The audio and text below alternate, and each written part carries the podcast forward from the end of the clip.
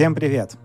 Нас зовут Максим и Алексей. Всем привет! И сегодня мы говорим о шифрах, которые сопровождают человечество всю его историю, начиная с момента, когда люди вообще начали секретничать.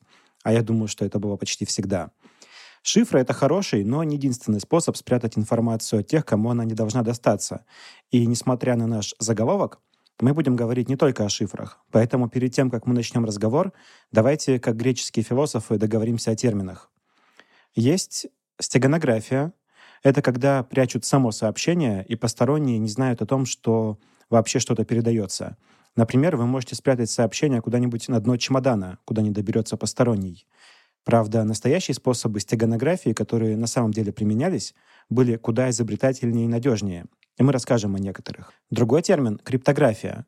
Это когда сообщение в принципе может быть показано нежелательному лицу, но оно не сможет прочитать его. Или сможет при должной подготовке. Способ, которым мы прячем сообщение, называется шифр — а информация, которая используется для того, чтобы превратить сообщение в нечитаемые данные, или наоборот, абракадабру в осмысленный текст, называется ключ. А, или способ, ну, я для простоты сказал, что способ называется шифр, хотя, по идее, это алгоритм.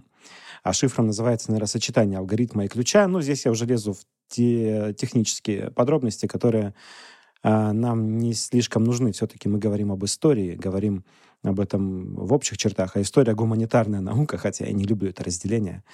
В принципе, этих терминов пока что будет достаточно, а пока что у нас интеграция с партнером выпуска. Так как наш выпуск о шифрах, то наш партнер напрямую связан с криптографией. Партнер этого выпуска — Red Company. Это экосистема на блокчейне Тон. Компания является валидатором сети, создавая самую большую негенеративную NFT-коллекцию Animals Red List и готовит к выходу Play to Earn игру. Что все это означает? Если вы следите за деятельностью Павла Дурова, ну, его брата Николая, то знаете о блокчейн-платформе Тон. Red Company делает очень амбициозный проект на Тон.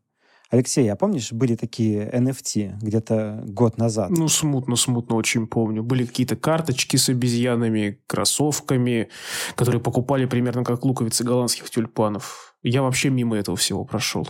Ну и прекрасно. Пришло время забыть это. NFT изменились и по форме, и по содержанию. Наши сегодняшние партнеры переосмыслили это понятие. NFT-коллекция Animals Red List — это оцифрованная красная книга. Раз в полгода эта коллекция синхронизируется с настоящей красной книгой.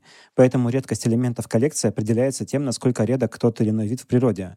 А чтобы все животные в коллекции не стали редкими, Red Company жертвует 25% от доходов экосистемы в Международный фонд охраны природы и природных ресурсов. Также на вырученные деньги Red Company создает Play to Earn игру, альфа-версия которой выйдет в августе. А еще Animals Red List — это образовательный проект и проводит регулярные прямые эфиры с биологами, зоологами и антропологами. Все ссылки на платформу, на сайт Red Company будут в описании к выпуску. Мы начнем свой рассказ с самых древних шифров, а закончим шифрами времен Второй мировой войны. О современных аспектах применения криптографии мы поговорим с SEO проекта Animals Red List Сергеем Романовым. Кроме того, он подробнее расскажет нам о деятельности Red Company. Итак, мы начинаем с криптографии в античности, в древнем мире. Был ли у вас период увлечения шифрами в юности, а может еще раньше? У меня был в школе. Шифры, которые я тогда применял в переписке с друзьями и девушками, были очень простыми и легко поддавались взлому. Также и человечество в ранний период своего развития использовало в основном довольно простые способы шифрования — Вообще шифрование держится, как правило, на двух способах — замена и перестановка. Иногда используются оба способа в комбинации.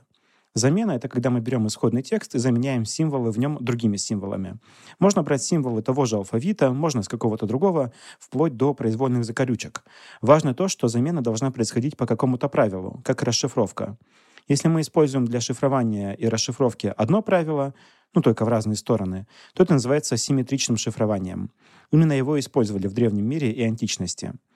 Наверное, самый яркий пример, который описывает большинство способов шифрования, это шифр Цезаря, по которому мы просто сдвигаем букву исходного текста на несколько букв вперед. Ну, например, если мы сдвигаем на одну букву вперед, тогда вместо А мы пишем в шифрограмме Б, вместо Б — В и так далее. Понятно, что сложность расшифровки такого текста только в том, чтобы найти размер сдвига. Видно, шифровальщики полагали, что перебор возможных вариантов и соответствий займет слишком много времени. Да, можно с высоты нашего опыта, как часто бывает, предположить, что наши предки были не очень умными, но у них ведь не было средней школы, они не очень много знали о теории вероятности и так далее. математика была не так сильно развита. Кроме того, Знания были уделом немногих людей, а ученых еще не так часто привлекали к военному делу. Ученые тогда в основном занимались, собственно, наукой, какими-то абстрактными размышлениями, а вот в прикладном качестве они помогали мореплавателям, земледельцам, строителям, а военным редко. Правильно будет сказать, что у нас нет точных дат и свидетельств о, крип... о криптографии в древности, поэтому сложно утверждать, когда же конкретно возникла тайнопись в той или иной цивилизации. Все это очень приблизительно, ну, за редким исключением. Да и само понятие шифрования шифрование трактуется исследователями по-разному.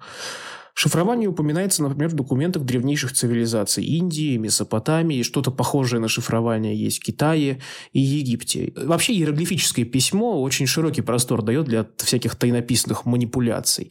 Вот, например, в гробницах фараонов можно обнаружить необычные, хотя, наверное, правильнее было бы сказать все-таки нетипично расположенные иероглифы. Вроде все символы знакомы, но как-то вот они расположены, ну, ну, ну не по-людски, не так, как мы привыкли. И вот такой метод шифрования фактически представлял собой шифр подстановки или перестановки, когда элементы исходного текста заменяли другими элементами по определенным правилам. То есть по мере развития египетской или древнеегипетской культуры замены иероглифов встречаются все чаще. Причем есть разные версии, почему египтяне использовали вот такой способ тайнописи. Ну и вообще, в принципе, не, можно ли назвать это тайнописью, если все равно как бы все на виду. Один из вариантов они использовали для того, чтобы скрыть от обычных людей ненужное знание. Ну, то есть э, храмовники, писцы, которые при храмах или при гробницах фараонов были задействованы, э, делали так, чтобы простой человек попросту ну, не смог понять, что написано вы, высечено в камне. Э, другой вариант, чтобы облечь текст в такой, ну, скажем, идеологически выверенный вид. Как пишут, например, сейчас тексты там, правительственных поздравительных адресов или какие-нибудь еще формальные документы. Ну и кроме того, это такой способ шифрования мог использоваться для того, чтобы просто банальным образом впечатлить другого, допустим, писца, ну, в духе того, что смотри, как я изъясняюсь, каким высоким штилем я это делаю. А, одним из способов шифровки и дешифровки текстов в античности была скитала, предмет цилиндрической формы, вокруг которого наматывается лента из кожи или пергамента, так, чтобы не внахлёст э, то есть э, по спирали как бы. Затем на этой ленте пишется текст, но не по длине полоски, а слева направо. То есть на одном слое, потом на другом, ну или справа налево, в зависимости от того, как принято в алфавите. И это как раз метод э, перестановки. Потому что потом вы разматываете ленту и получаете текст по типу «рок ну, как на той картинке с котом и двумя женщинами, которые на него орут. Э, затем получатель берет ленту с зашифрованным текстом и наматывает на свою скиталу. Если обе скиталы имеют равные длину и толщину, то мы получаем исходный текст. Если текст будет небольшой, э, то, в принципе, вы увидите там анаграмму, переставите слова, и вам будет понятно, о чем этот текст. Э, либо если там найдете какие-то закономерности. Но для более простого способа разгадки э, можно использовать конус, как предложил Эдгар Аллан По. Взять его и наматывать на него ленту с зашифрованным текстом, пока не начнут получаться осмысленные сочетания букв. Тогда нужно замерить толщину конуса в том месте, где буквы начинают складываться в слова. Э, хотя бы там какие-то три буквы уже дадут вам э, представление о том, что какое-то слово там может быть. Взять скиталу э, соответствующей длиной и намотать ленту на нее. Тогда мы расшифруем исходный текст. А вроде бы такой же способ взлома скиталы и Архимеду приписывают. Слушай, я, я нашел Эдгара Аланапо, Э, про Архимеда тоже искал, но, если честно, вроде бы как Аристотеля тоже где-то упоминали. Ну, то есть любого древнего грека, великого философа, мыслителя поставить нужны. Да, оставим э, эту загадку нашим слушателям. Э, попробуем. Ну, напишите в комментариях, что вы найдете по этому поводу. Я нашел э, про Эдгара По. Э, скитаву применяли в греческих полисах э, и в Спарте, как правило, в военном деле. Это такой типовой представитель шифра перестановки. А, но больше распространения в то время все равно получили э, шифры замены. Так как древние шифры все равно были не очень устойчивы к взлому, потому что способы шифровки были простыми, то куда большего искусства куда большего размаха достигло искусство стеганографии, то есть э, способы прятать сообщения. Например, в 480 году до нашей эры персы атаковали греков в проливе Саламин. Но греки знали, что персы готовят там нападение и заманили их в ловушку, в результате которой в течение одного дня э, греки уничтожили огромные силы персов. А узнали они об этой персидской атаке благодаря Демарату, греку, который жил в Сузах на территории Персии. Он использовал для передачи сообщения восковые таблички. Обычно сообщения писали на восковых табличках, а он передал их пустыми. Но текст он написал не на воске, а нацарапал на деревянных дощечках, э, которые э, покрывали воском. И получатели крутили-крутили эти дощечки, а потом догадались, что нужно э, растопить воск и посмотреть, что, что под, под воском. Эта история описана у Геродота, который упомянул еще один интересный способ э, спрятать сообщение. Гистий, правитель Милета, который томился в заточении, подтолкнул своего зятя к восстанию против тех же персов – Э, и сделал он это следующим образом. Он приказал своему слуге обрить волосы, нанести на кожу э, головы татуировку с текстом. Когда волосы снова выросли, то слуга отправился к адресату. Аристогор поднял восстание в Милете, которое в итоге вылилось в массовое восстание ионических полисов против персов. Мне это невольно напоминает фильм Джонни Мнемоник, где люди тоже становились такими, получается, как это, правильно сказать, переносчиками информации, когда нельзя было доверять современным системам связи, человеку в мозг загружали нужные данные и отправляли к адресату. Типа человеческий мозг используется на 10%, поэтому остальные 90% можно загрузить. Нет, там и там и там, там, там же еще это вживляли всякие импланты. Ну, типа, люди флешки были, получается. А, понятно, понятно. Ну, Я не смотрел. Да, просто. это у, у, у, у Уильяма Гибсона есть и книжка, э, ну, рассказ Джонни Мнемоник, и фильм с Киану Ривзом. Но мне кажется, если для греков это было еще более-менее оптимально, потому что все-таки распорядок у них в жизни был такой, что он ну, позволял изгаляться таким вот образом. Но очевидно, что все-таки такой вот способ древней смс-переписки, мне, ну, как, по крайней мере, мне кажется крайне непрактичным и ну, даже рискованным. В конце концов, на голове человека не так уж много можно написать само себе послание как бы не закодировано, да и шевелюра-то у всех разная. Вот я бы, например, со своими залысинами точно был бы плохой, плохим бы человеком смс-кой. Но мне кажется, что после этого всех волосатых слуг э, брили намеренно, потому что мало ли что он там пронесет на себе. Кроме того, послание наносили на яйца сквозь скорлупу, так что сообщение проступало при варке, то есть чистите яйцо, и вот на белке проступает э, то сообщение, которое изначально было написано на скорлупе. Э, тексты закатывали в маленькие шарики из воска и потом глотали. Существует множество рецептов невидимых чернил, которые проступают при нагреве, и эти чернила доступны буквально каждому. Это яблочный сок и молоко, и, извините, извините, моча, что действительно делает такой способ сокрытия писем доступным всем. Э, вам только бумага нужна поплотнее. Английская разведка придумала в свое время еще пару способов. Например, делать булавкой маленькие отверстия над буквами в газете так, чтобы из букв можно было сложить нужное сообщение. То есть вы берете газету на свет и видите над буквами вот эти вот маленькие дырочки и по ним уже складываете исходный, нужный вам текст. Э, но еще круче способ, который называется микроточка. Его изобрели в Германии. Берем сообщение, фотографируем его, при этом настраиваем фотоаппарат так, чтобы текст на пленке ужался до размеров меньше 1 миллиметра. Вырезаем эту точку с текстом и вклеиваем в письмо или книгу поверх обычной точки. Потом просто дело техники. Оптическим увеличением э, вы можете это сообщение увеличить и, и читать его на большом экране, на каком вам нужно. Э, первый раз ФБР увидела такую микроточку в 1941 году, и то благодаря информатору. Ну, а если сообщение в микроточке еще и зашифровано, то у перехваченного сообщения есть еще одна степень защиты. И если шифр хороший, то прочитать его вообще без шансов, даже в случае перехвата. В общем, я думаю, понятно, что стеганография полностью зависит от фантазии авторов, которые хотят спрятать сам факт того, что сообщение есть. В то время как в криптографии мы все-таки ограничены некоторыми математическими соображениями. В целом, когда мы шифруем сообщения, то придаем осмысленной, упорядоченной информации некую степень хаотичности. В языке есть свои закономерности. Это и распределение букв, э, это то, как одна буква связана с другой, потому что есть, э, допустим, в английском языке после э, Q идет э, в основном какая буква, как думаешь? Если честно, я уже забыл английский алфавит. Я настолько давно не, за, не занимался тем, что вот эту песенку A, B, C, D, E, F, G петь. Сейчас я у своей жены, сейчас я у своей жены спрошу. Даш. Не, не, в словах. Как... А, в словах, в словах. Даже не знаю, не знаю, давай. Ю? Я не знаю ни одного слова, где Q была бы сольной, просто без Ю.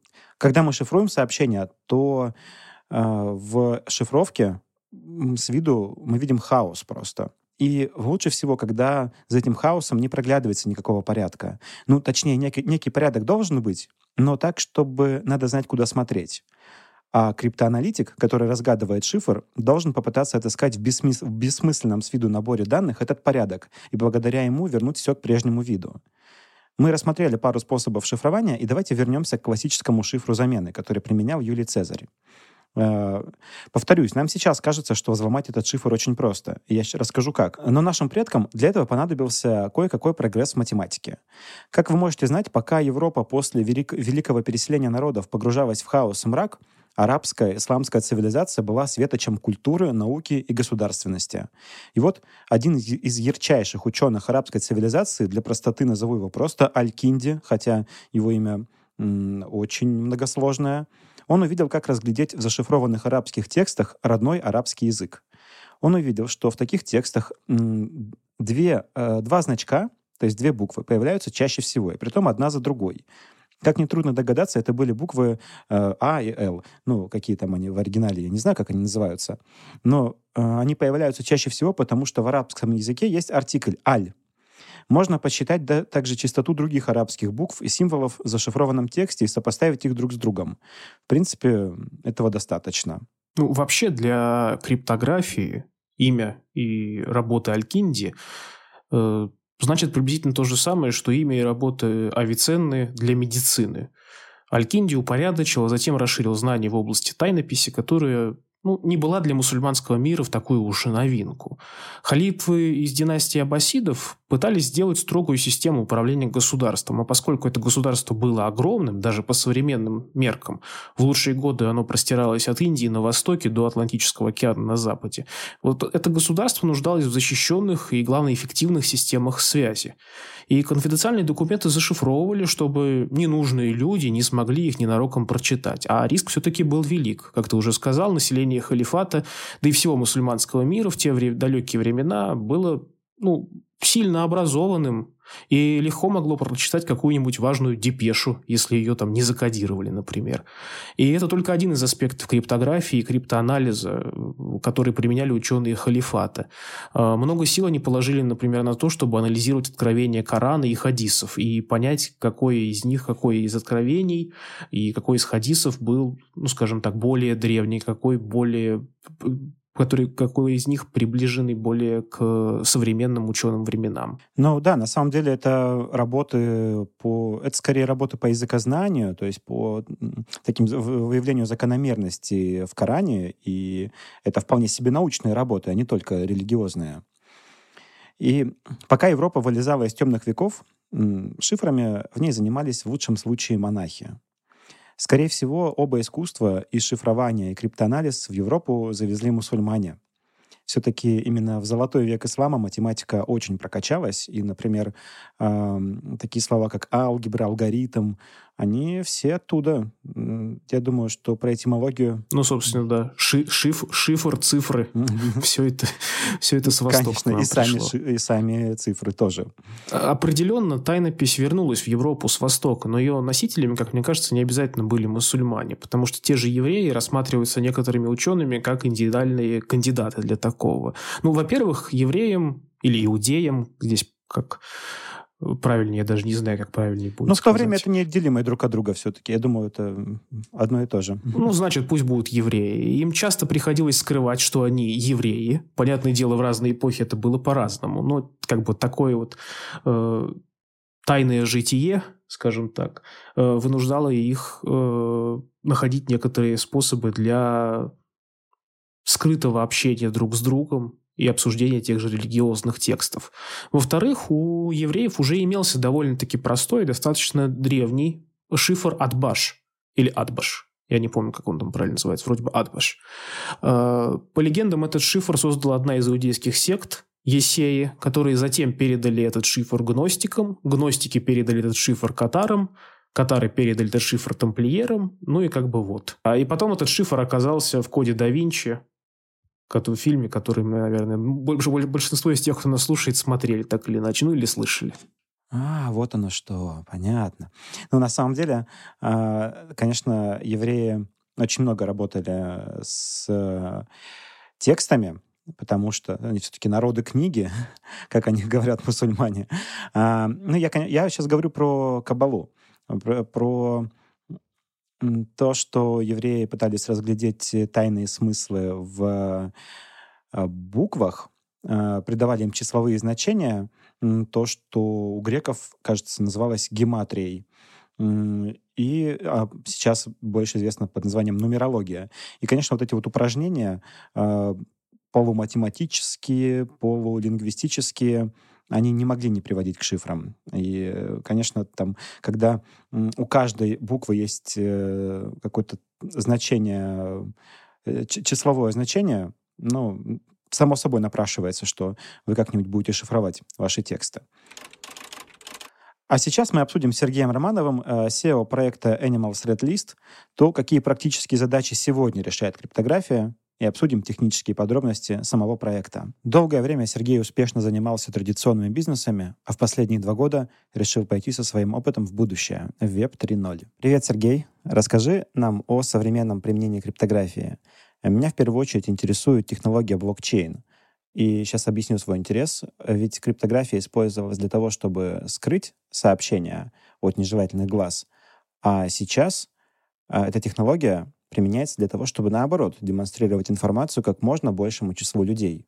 Криптография — прекрасная штука, которая была создана человечеством для того, чтобы те или иные лица могли донести друг для друга информацию, а, не преподнося ее широкому кругу, которому они не хотят ее преподнести. И если мы говорим здесь про криптовалюты и блокчейн, то, разумеется, шифрование используется для того, чтобы, а, сохранить анонимность, б, сохранить конфиденциальность э, того, откуда та или иная транзакция в каком-то виде была отправлена.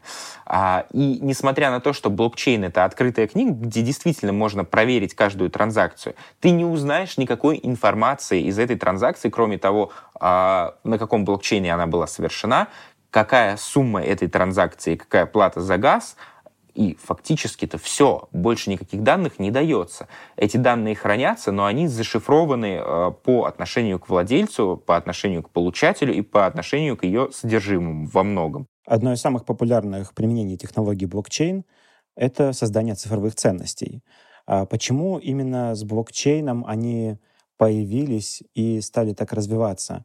Ведь э, технологии электронных денег существовали и раньше — были ведь э, какие-то вебмани, и, кроме того, переводы денег между банками, они ведь тоже защищены криптографией. Почему именно блокчейн? Что такого в этой технологии, что она позволяет э, прятать э, в себе цифровые ценности? Смотри, это очень хороший вопрос, э, потому что действительно прямо сейчас существуют электронные деньги фактически у банков, существуют WebMoney, Kiwi кошельки и так далее. Вопрос криптовалют, он э, зашит э, в децентрализации. Если сейчас мы берем банковскую сферу или другие какие-то кошельки, то это все централизация, где за тебя могут решить, принадлежат твои активы тебе или нет, и принадлежат в каком виде. Их можно заблокировать, их можно перевести, их могут списать условные, там, не знаю, приставы или еще кто-то.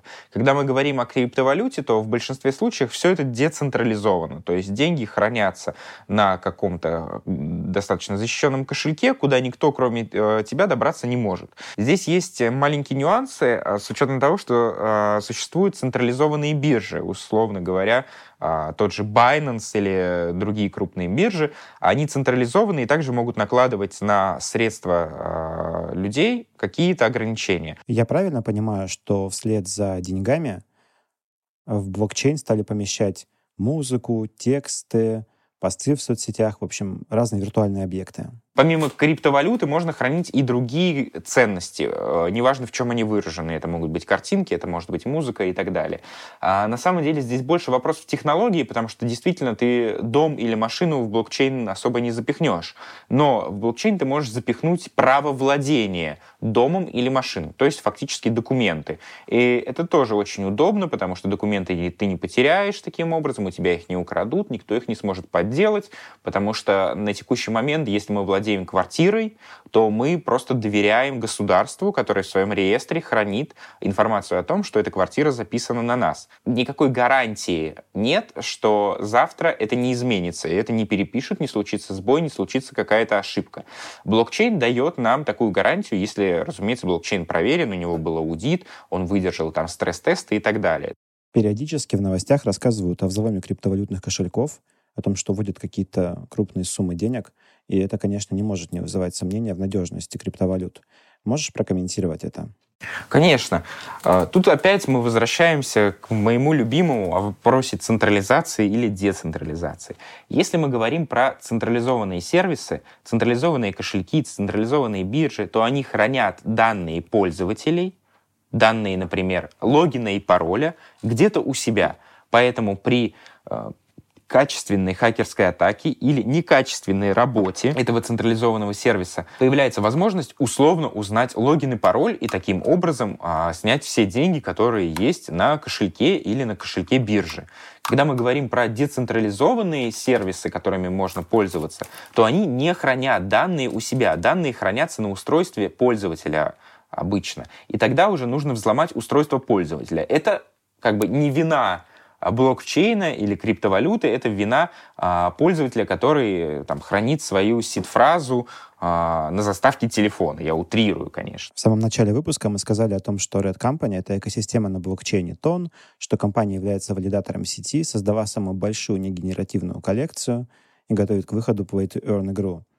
Можешь рассказать, что означают все эти очень умные слова? Начнем со слова экосистема. Экосистема — это набор э, каких-то продуктов, которые как-то взаимодействуют друг с другом вместе, то есть могут быть интегрированы друг с другом, имеют синергию и так далее. Поэтому у нас э, в Red Company создано, получается, сразу несколько продуктов, которые как-то работают вместе и которые мы стараемся синергировать. А блокчейн Тон — это один из блокчейнов, они все отличаются друг от друга. Есть эфириум, есть э, Solana, есть другие, есть вот Тон. Мы его выбрали там по определенным причинам, по определенным параметрам самого блокчейна, считаем его классным, классным, перспективным и очень удобным. Поэтому на нем и работаем. Если мы э, еще задаемся вопрос, кто такие валидаторы, это очень хороший вопрос, потому что валидаторы фактически это те, кто обеспечивают э, работоспособность сети. Э, так как а, большинство а, блокчейн-сетей тоже децентрализованные, что тоже очень важно.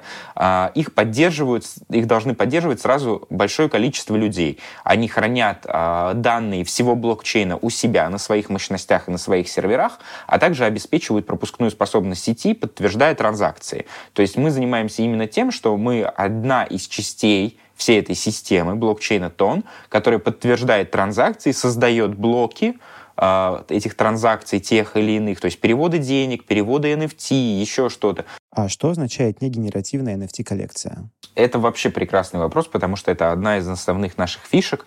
А, для начала нужно разобраться, что такое генеративная коллекция, и они сейчас наиболее популярны, а, так как первая, самая известная а, коллекция NFT CryptoPunks была создана генеративным способом.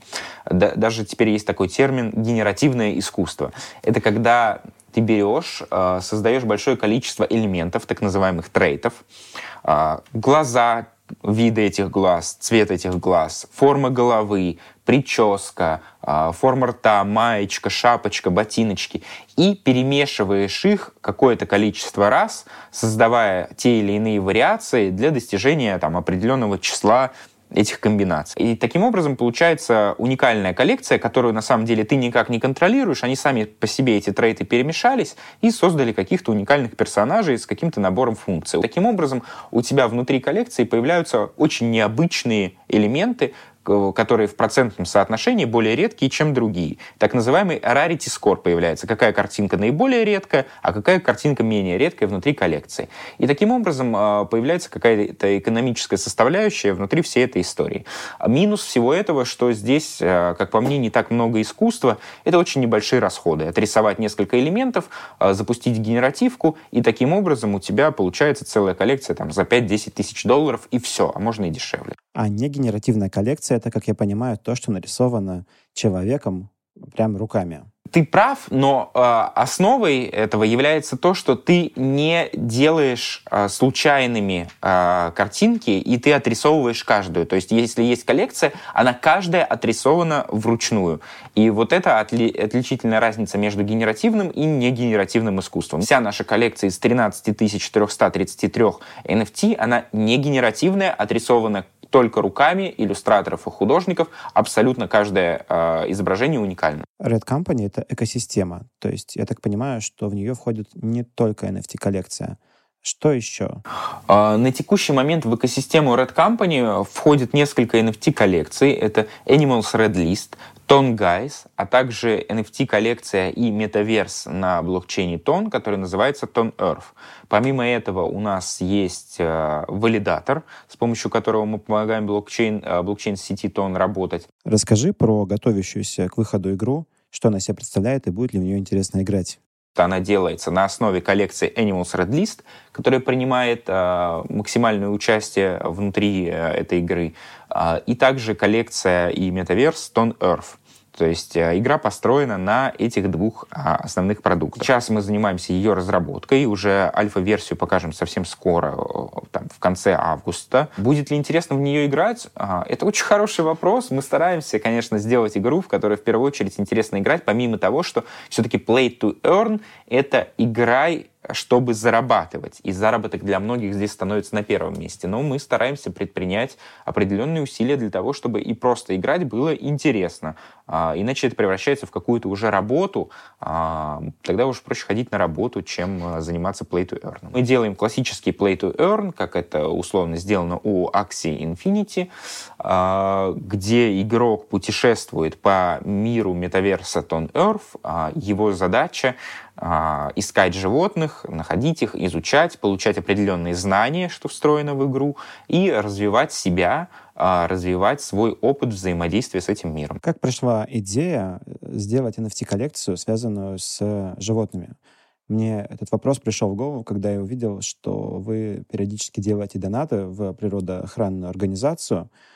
Это какой-то личный интерес, увлеченность э, дикой природой? Слушай, очень хочется сказать, что мы большие, великие благотворители и просто хотим помогать животным, но, наверное, мы не будем здесь врать. А, изначально мы отталкивались от задачи. И наша задача была создать NFT-коллекцию, в которой было бы просто все очень логично, понятно, структурировано, не копируя другие коллекции. Нужно было подобрать, в нашем понимании, что-то из реального мира, что можно было бы перенести э, в NFT на блокчейн, и с чем билась бы логика. И когда мы пытались перебирать такие варианты, то мы достаточно быстро пришли к тому, что есть красная книга, в которой есть распределение животных по определенным тирам, ну или по-английски тайрам, и это уже создает некое разнообразие вариаций, которые могут быть в дальнейшем у коллекционера или покупателя. А, и количество этих животных, оно в принципе совпадает с тем, сколько обычно выпускают NFT в коллекции. То есть обычно это 10 а, тысяч а, изображений. А в нашем случае это 13 333 NFT, что достаточно близкое число к этому количеству. И мы подумали, что это классная идея перенести что-то из реального мира в цифровой мир. И причем у блокчейна Тон есть такая особенность, достаточно выдающаяся, в том, что NFT могут быть editable. Эти NFT можно менять. И на наших NFT у каждого животного есть их охранный статус на текущий момент. То есть являются ли они сильно вымирающим видом или только попали в Красную книгу. Все это отображается теми или иными обозначениями. Каждые полгода Красная книга выпускает обновление. То есть животное было сильно вымирающим, а после каких-то манипуляций со стороны человека его популяция увеличилась, и оно поменяло охранный статус. И мы это же делаем на своих NFT. Мы добавляем какие-то элементы, так что э, функционал э, атрибутов NFT меняется. По-моему, это очень круто, когда у тебя что-то происходит в обычной жизни, и ты это отображаешь в цифровом мире. То есть это постоянная взаимосвязь, которая работает и в реальности, и э, в цифровой реальности. Мне интересно, а что вы будете делать, если животное вымрет в реальности? Это как-то отобразится на его карточке? Такое, к сожалению, в первую очередь, к сожалению, происходит. И в момент такого изменения мы также отображаем его на нашем NFT, то есть а, животное, которое вымерло, получает а, черную медальку, до этого была золотая, она становится черной, эта медалька добавляется на NFT. А, разумеется, редкость такого NFT сильно повышается, а, но были прецеденты, когда животных считали вымершими, а потом их снова находили – и таким образом мы также отразим это у себя. То есть после получения черной медальки есть вероятность, что животное снова найдут э, в дикой природе, присвоят ему снова охранный статус, и он вернется и на наши NFT. А, после того, но если животное окончательно вымерло, что, несомненно, плохо, а, мы просто оставляем эту NFT существовать, а, и она существует у человека, который ей владеет, и он может ее перепродать. И фактически мы просто зафиксировали историю, которая произошла. То есть наши NFT отображают историю того, как эта популяция животного существовала. Мы помним о том, что первая волна NFT многим казалась продажей воздуха. Кто-то обогатился на этом, кто-то разорился, а в пабликах пошли шуточки на тему «А эти NFT, они тут с нами в одной комнате?» Вот сейчас что-то изменилось? Сможешь развеять уже успевший сложиться скептицизм по поводу NFT? Или, может, я ошибаюсь, и можно уже зафиксировать смену отношения к этому феномену? NFT в виде изображений — это просто отображение того, как может работать технология. То есть технология NFT, не взаимозаменяемых токенов, она вообще может быть применена совершенно в разных сферах. А, например, в документообороте. Это было бы очень круто, когда это касается недвижимости или каких-то других физических объектов, использовать технологию NFT. Но, как и в любой технологии, сначала на ней появляются какие-то более простые и более хайповые вариации. На текущий момент э, это все немножечко такой интертеймент, который э, классно монетизируется. То есть э, людям действительно интересно получить объект э, в цифровом мире и им полноценно владеть. То есть вы же владеете какими-то, допустим, допустим, безделушками, покупаете украшения в реальном мире и так далее, которые не несет в себе никакой особо полезной функции. Примерно то же самое можно сделать и в цифровом мире.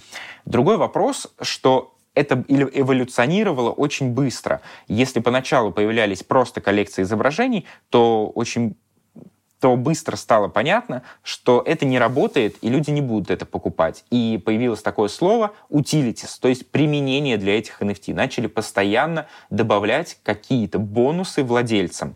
А, например, а, как это сделано у криптопанков, у Borrowed Apps — это э, формат закрытого клуба. Если ты владеешь NFT, то ты можешь вступить в закрытый клуб, где достаточно известные люди существуют. Например, у Эминема есть Borrowed App.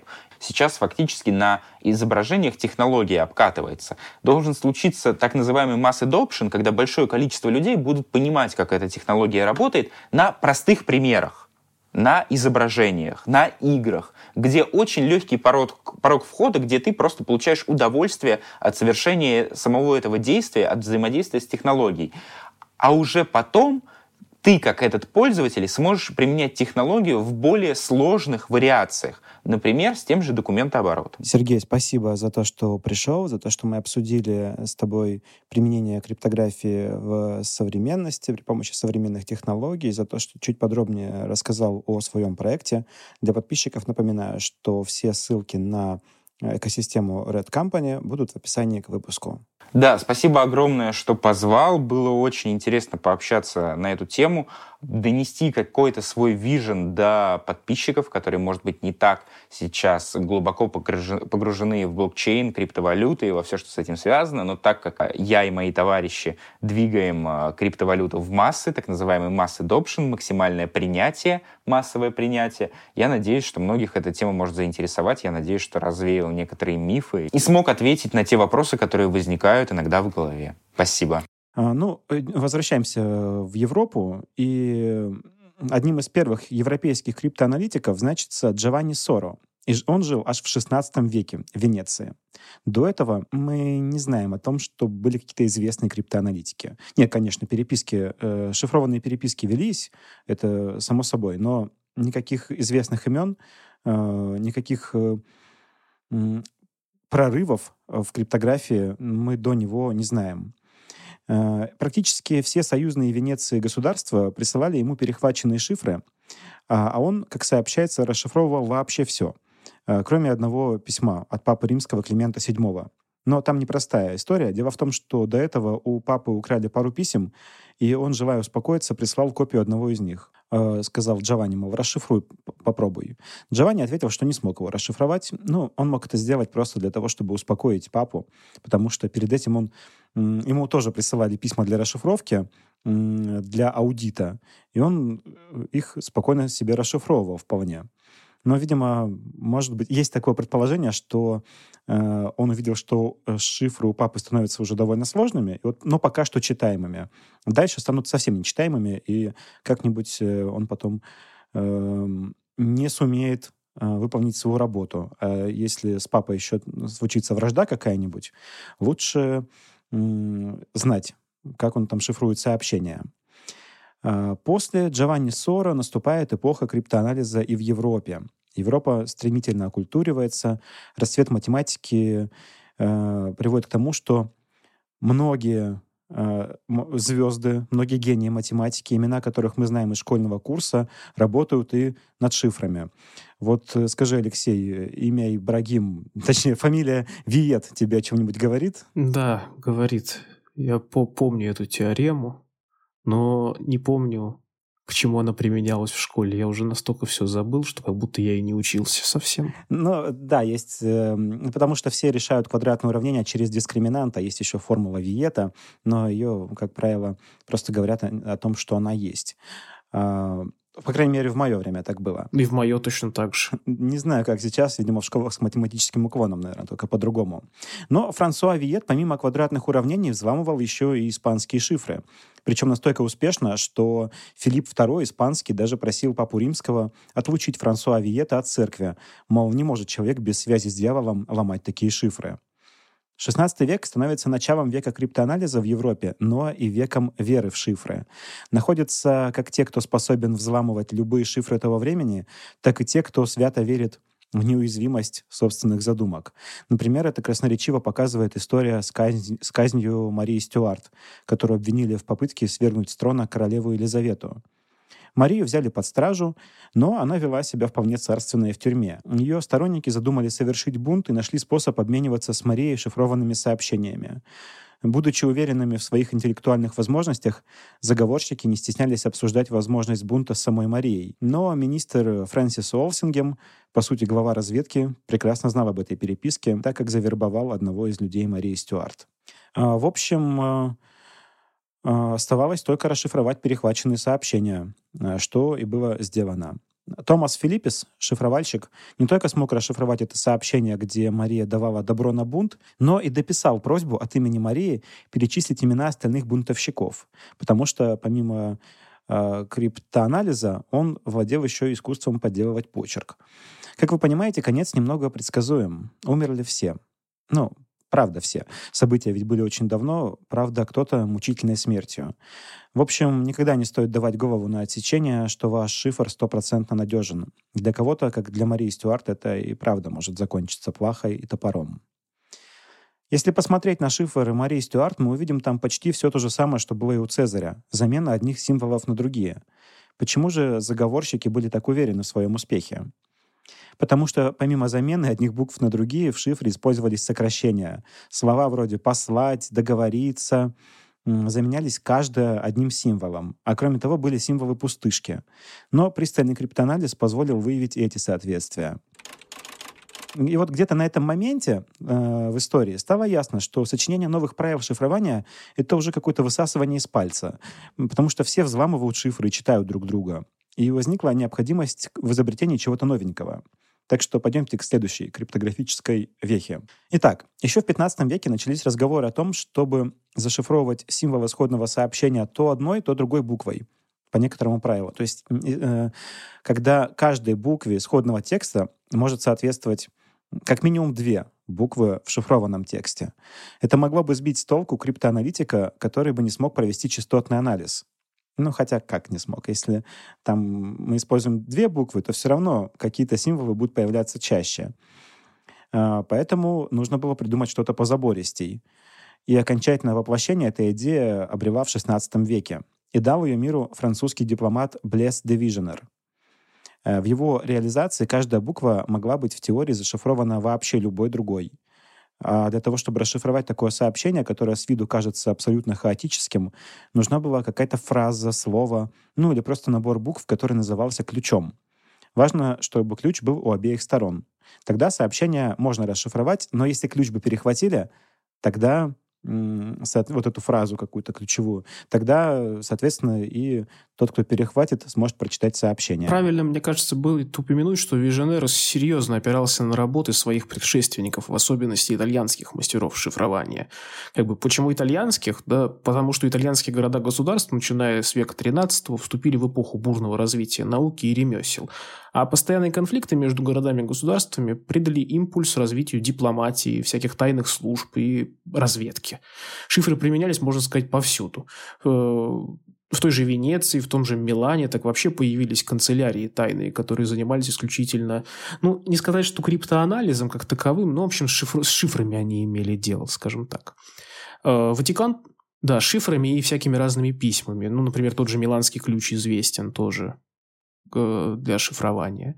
Э, Ватикан и Рим также стали местом притяжения всяких разных криптографов и криптоаналитиков. Все хотели представить разнообразные шифры канцелярии Папы Римского. Да и в самой канцелярии, кстати, разрабатывали свои шифры.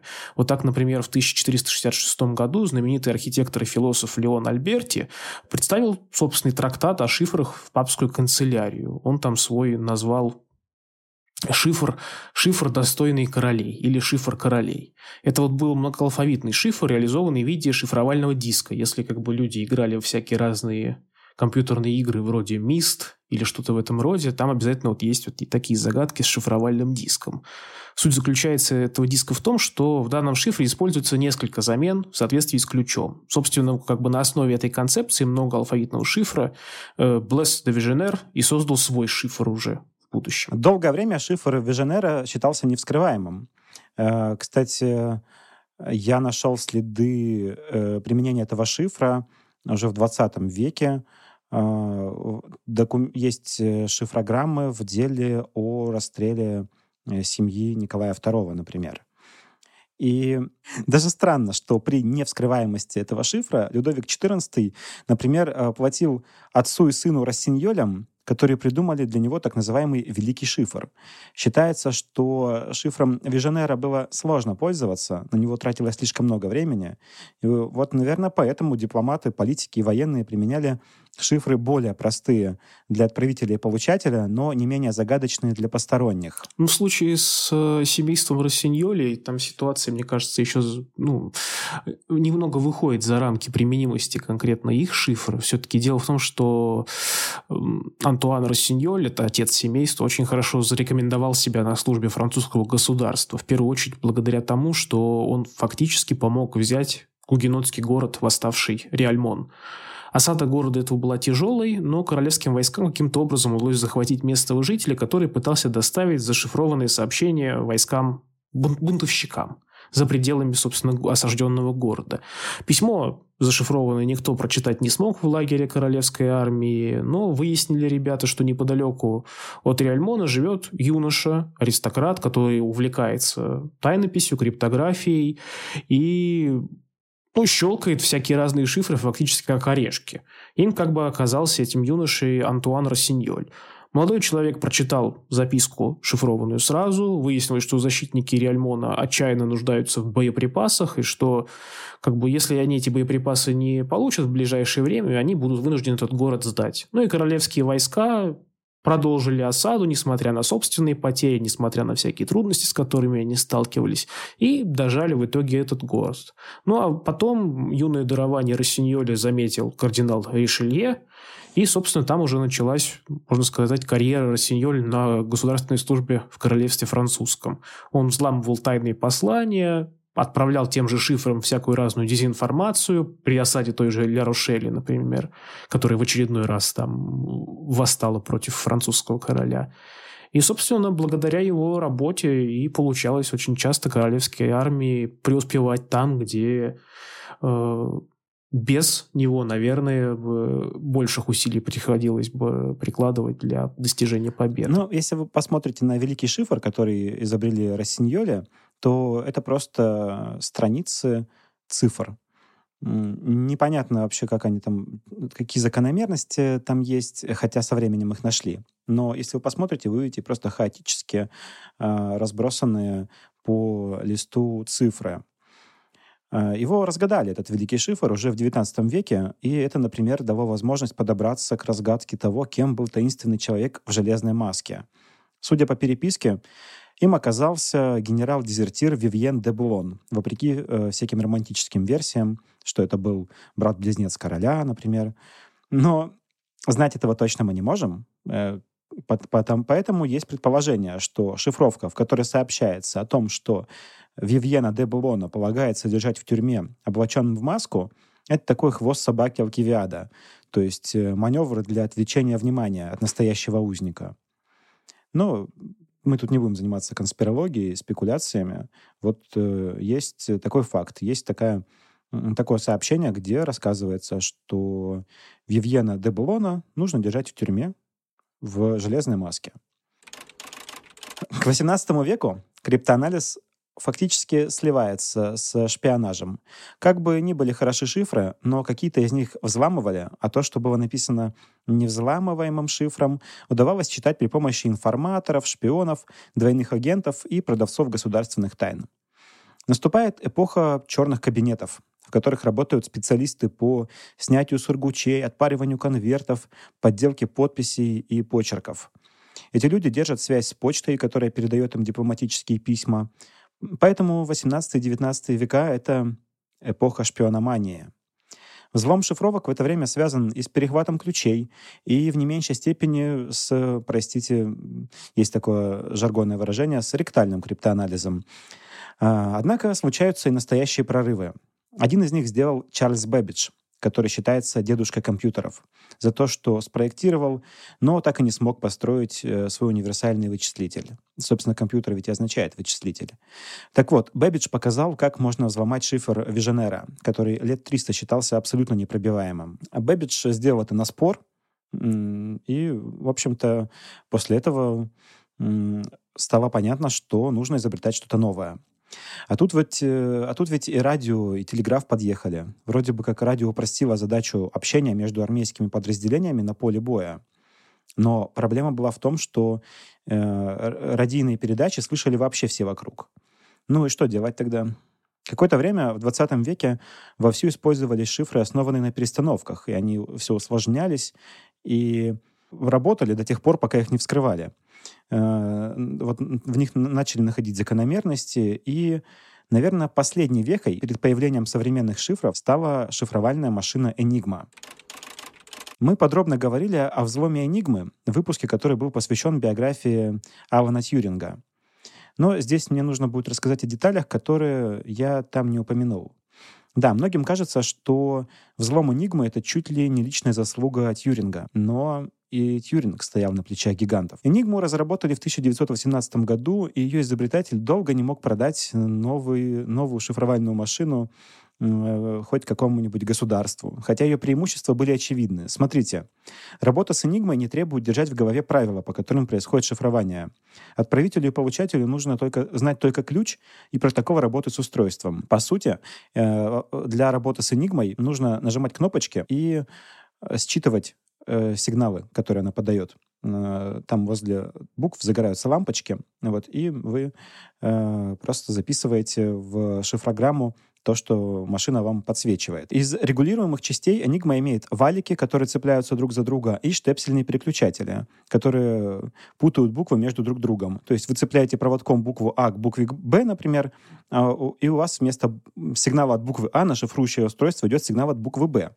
Для получателя в этом нет проблем. Если он также соединит проводком такие же буквы, то получит правильное сообщение.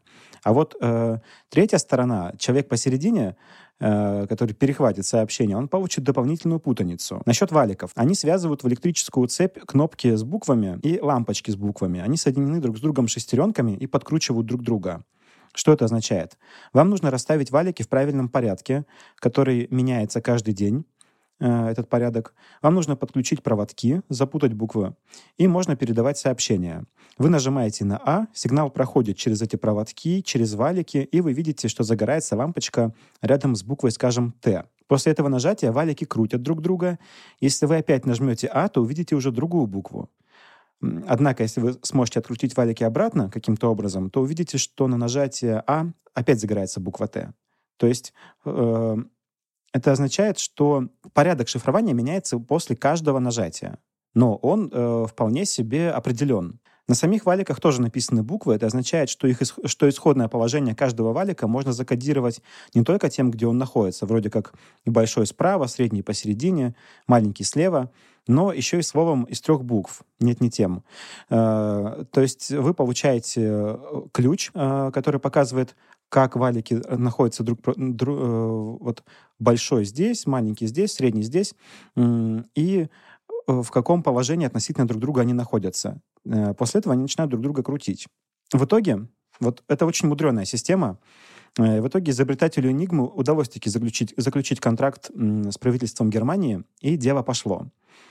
Э, при помощи передач Enigma между собой связывались разные роды войск, и поэтому вот Германия периодически, ну, не только поэтому, конечно, но это был один из залогов немецкого военного успеха в, во Второй мировой войне. Все мы слышали о том, что э, Энигму вскрыл Алан Тьюринг. Человек, которому мы должны быть, кроме этого, благодарны за наши телефоны, ноутбуки и планшеты. Не меньше, чем Бэбиджу, впрочем, даже больше. И, наверное, за искусственный интеллект, который э, появится в будущем, э, чтобы он нам не принес. На самом деле, Тьюрингу удалось взломать усовершенствованную машинку Enigma. Более того, его напарнику Гордону Уэлчману принадлежит важный вклад в дело взлома. И при этом совершенно забывают про то, что первые энигмы были взломаны польскими криптографами под руководством Мариана Риевского. Именно он придумал название машинам, которые подбирали ключевые комбинации на каждый день работы энигмы. Э, Мариан Риевский стал называть эти э, дешифровальные машины бомбами. То ли за то, что они тикали при подборе, э, то ли потому, что своей формой они напоминали ему шарики мороженого, которое называлось бомби. А, но и все-таки надо сказать э, пару технических таких э, подробностей, как вообще вышло так, что Enigma была взломана.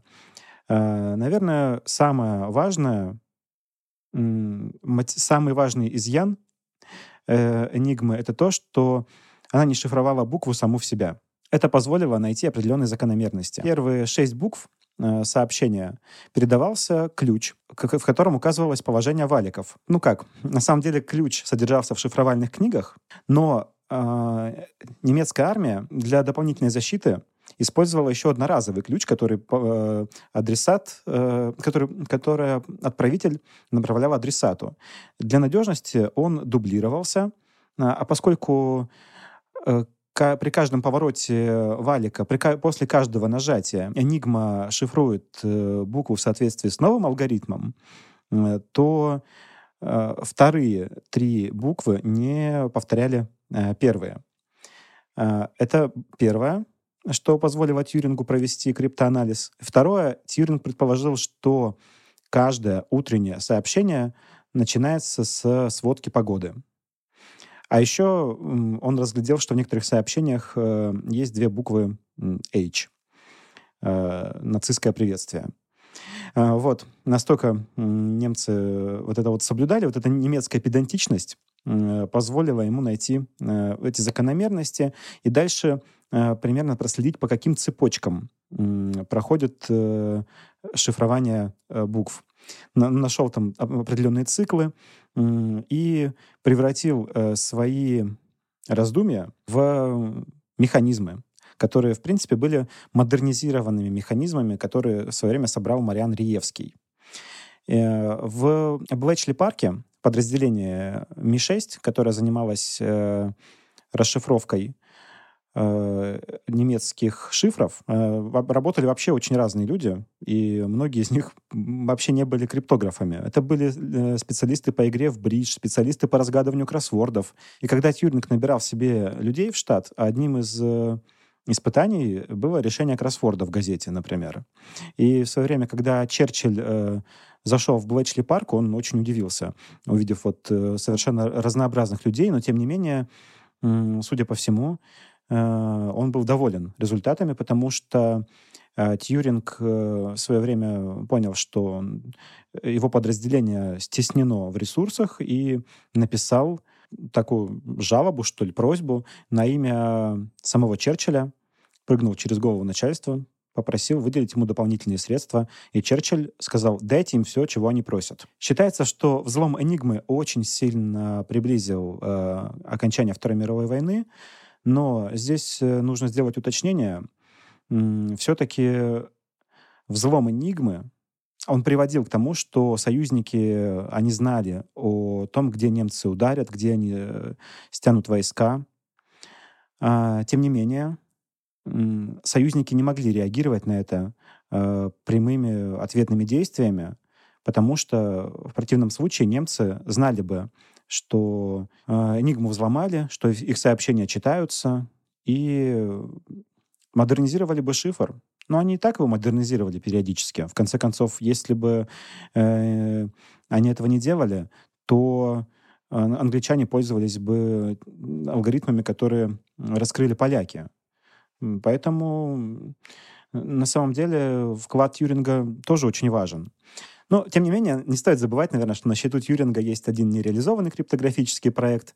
А, он э, хотел, изобрести, хотел придумать такую машину, которая будет шифровать голос, и вроде бы как у него э, были технические подробности, как это реализовать, но по факту этого не было сделано. И это, конечно, роднит его с Бэбиджем. После Второй мировой войны шифры становятся уже слишком сложными, чтобы мы могли о них рассказать. Это скорее задача для современных криптоаналитиков или популяризаторов науки. Тем, кому интересно, я, конечно, рекомендую почитать про шифрование с открытым ключом, протокол Диффи Хелмана, шифрование на эллиптических кривых, квантовую криптографию и прочее, но это уже про будущее, а не про историю.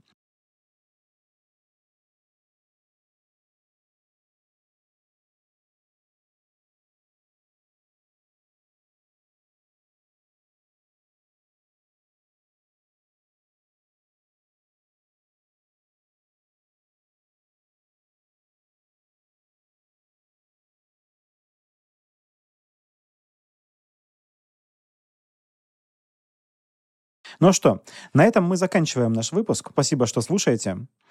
Uh, у нас есть несколько записанных uh, выпусков, которые выйдут uh, в ближайшее время. Это будет один выпуск о Японии, другой о Европе и Азии, вообще такой очень глобальный. Не буду спойлерить, чтобы вы не теряли интерес и, не, и узнали обо всем происходившем тогда в мире именно от нас. Спасибо, что слушаете нас, спасибо, что подписываетесь, пишите свои комментарии, пишите, даете нам фидбэк. Например, недавно э, появились э, какие-то новые подробности в деле Тамам Шута, о мы делали выпуск, и я получил несколько комментариев. Э, было очень приятно. Всем спасибо. А, кроме того, у нас есть, э, у нас есть э, странички на Boosty, на сайте «Sponsr», для того, чтобы нас поддержать. И мы делаем там дополнительный контент, даем ранний доступ, поэтому э, милости просим. Э, возможно, вы найдете там что-то для себя, и мы будем очень рады, если вы нас поддержите. На этом мы заканчиваем выпуск. Всем спасибо. Всем пока. Спасибо. Пока.